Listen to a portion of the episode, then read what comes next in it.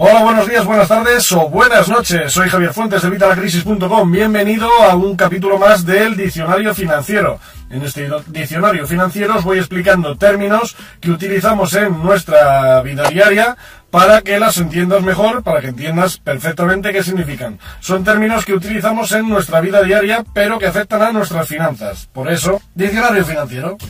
Vamos a por ello.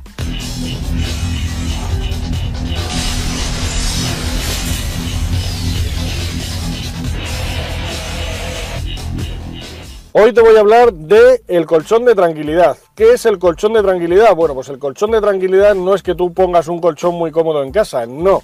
Se trata de tener nuestros ingresos cubiertos para poder hacer lo que nosotros queramos o lo que nosotros tengamos que hacer en caso de que sea necesario y tener ahí cubierto nuestros gastos. Según el Banco de España, este colchón de tranquilidad debería ser de unos seis meses. Yo voy mucho más allá. Yo te digo que lo mejor es que este colchón de tranquilidad sea de por lo menos dos años. Dos años. ¿Por qué dos años? Bueno, pues porque por muy mal que se den las cosas, en dos años te da tiempo a recuperarte de casi cualquier situación. Pero tenemos que tener cubiertos estos dos años. ¿A qué se refiere estos dos años de colchón de tranquilidad? Nosotros tenemos unos gastos X, los hemos visto en otros vídeos, analizamos todos los gastos que tenemos mensualmente, a ser posible en un periodo amplio para tener eh, la, media exacta, porque ya sabes que hay meses que nos vienen, por ejemplo, los recibos del coche, de, de los seguros, de tal que son gastos que no tenemos habitualmente en otros meses, pero hay que contarlos, porque justo ese mes que vienen, pues hay que pagarlos, y ese mes que vienen tú te has puesto de gastos mensuales, pongamos 1000, y ese mes te vienen 1500, pues ya te has quedado colgando. Así que tenemos que sacar esta media mensual teniendo un margen amplio que hayamos hecho. Hay un artículo en mi blog en evitalacrisis.com que se llama Tomar medidas. Este artículo te dice paso por paso cómo deberías hacer estos estudios de tus gastos, cómo deberías hacer este control de ingresos y gastos durante un periodo X para tener una conciencia un poco más exacta. Yo te recomiendo que lo veas, solo tienes que ir a mi blog, habitalacrisis.com y poner en el buscador, pues eso, eh, tomar medidas. Este artículo está muy bien y este artículo eh, te va a enseñar, pues eso, cómo tomar este control. Y una vez tienes tus gastos, pongamos que tus gastos mensuales sean vamos a hacerlo para que sea más fácil, 1.000 euros. Si tus gastos mensuales son 1.000 euros, pues tenemos que tener 12.000 euros al año. 12.000 euros para cubrir todos estos gastos y tenemos que tener esto por dos años, con lo cual tendríamos que tener 24.000 euros. Esto sería todo, todo lo que tendrías que tener ahorrado. Estos 24.000 euros, que son dos años de tus gastos cubiertos. Repito, teniendo en cuenta que tus gastos fueran 1.000 euros. Si tus gastos son 1.500, son 1.200, hay que ir haciendo la cuenta, ¿vale?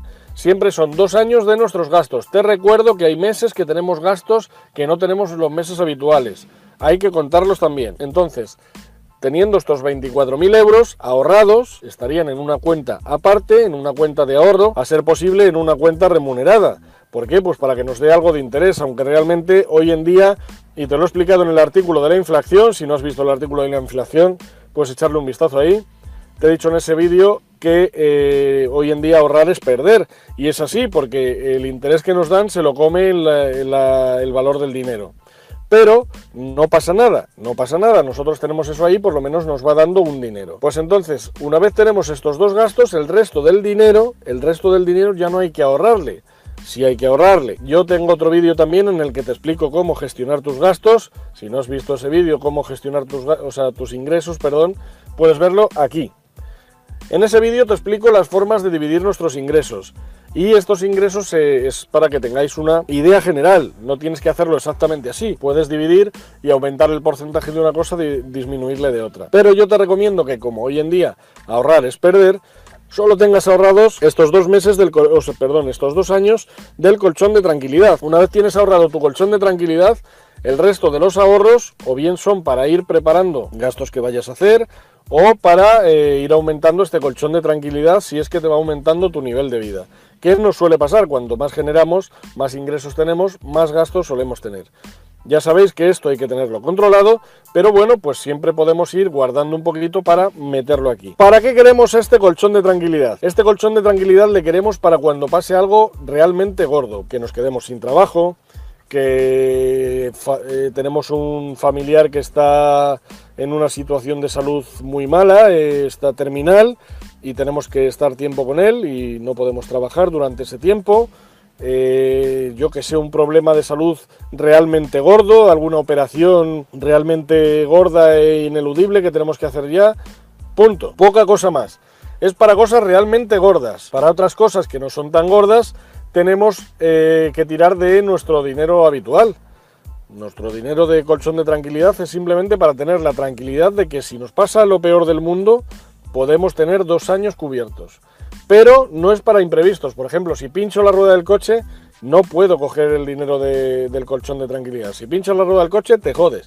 Te vas en autobús, te vas andando, pero no puedes coger el dinero del colchón de tranquilidad, porque si lo coges de ahí al final no lo vas a reponer y al final montamos un lío. No, el colchón de tranquilidad es para cosas realmente gordas. Luego veremos en algún vídeo más adelante el tema de los imprevistos, pero de momento y mientras no tengas otra cosa preparada para ello, el dinero de los imprevistos va de tu dinero habitual, así que si no tienes en, en tu cuenta del día a día para poder cubrir estos imprevistos, te va a tocar fastidiarte y estar sin ellos, pero el colchón de tranquilidad no se toca. Lo bueno del colchón de tranquilidad es que realmente cuando ya lo tienes hecho, tienes montados tus dos años ahí de tus gastos cubiertos, generalmente no vas a necesitar tocarlo. Casi nunca vas a necesitar tocarlo. Vamos, no, yo no lo he tocado y creo que nadie de los que lo tenemos hemos necesitado tirar de ese dinero. Lo bueno es que está ahí y es algo pues que cuando muramos pasará a nuestros hijos, a nuestra familia, a lo que sea.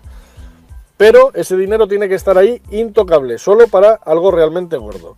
Ya te digo, no para tema de imprevistos. Yo creo que con esto te ha quedado claro lo del colchón de tranquilidad. Es tener dos años de nuestros gastos totalmente cubiertos. ¿Para qué? Pues para que si mañana te van a echar o te llama tu jefe a su despacho y te dice, mira, tienes que hacer esto te vas a la calle, pues a lo mejor puedas decir, pues mira, si me tengo que ir a la calle, me voy a la calle.